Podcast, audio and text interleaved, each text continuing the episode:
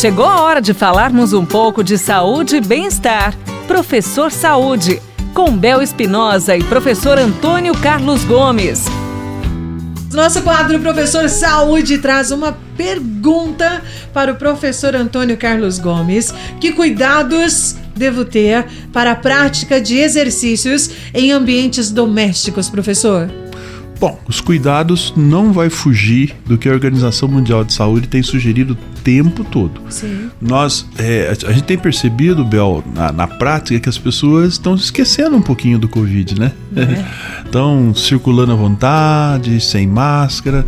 Pessoal, eu tenho que procurar dentro de casa um local ventilado, bem ventilado. E todos os cuidados preciso continuar é, tendo tá? Fazer a higienização completa com água e sabão ou álcool em gel, de preferência com 70% para ter validade, né?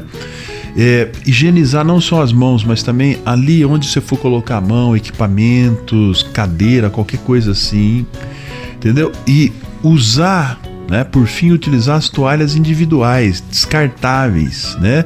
Ou de tecido, mas que você troque com certa frequência. Então não abandone os cuidados com o Covid. Se você vai fazer o exercício em casa, abra essas janelas, deixa ventilar à vontade e vambora. O importante é você fazer o exercício, buscar as condições para você fazer o exercício para preservar aí ou fortalecer seu corpo.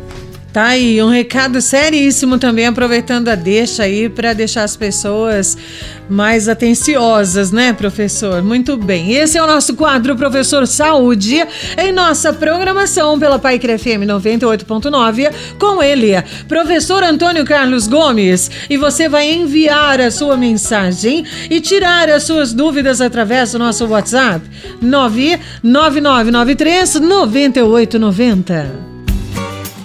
Você ouviu Professor Saúde, com Bel Espinosa e professor Antônio Carlos Gomes.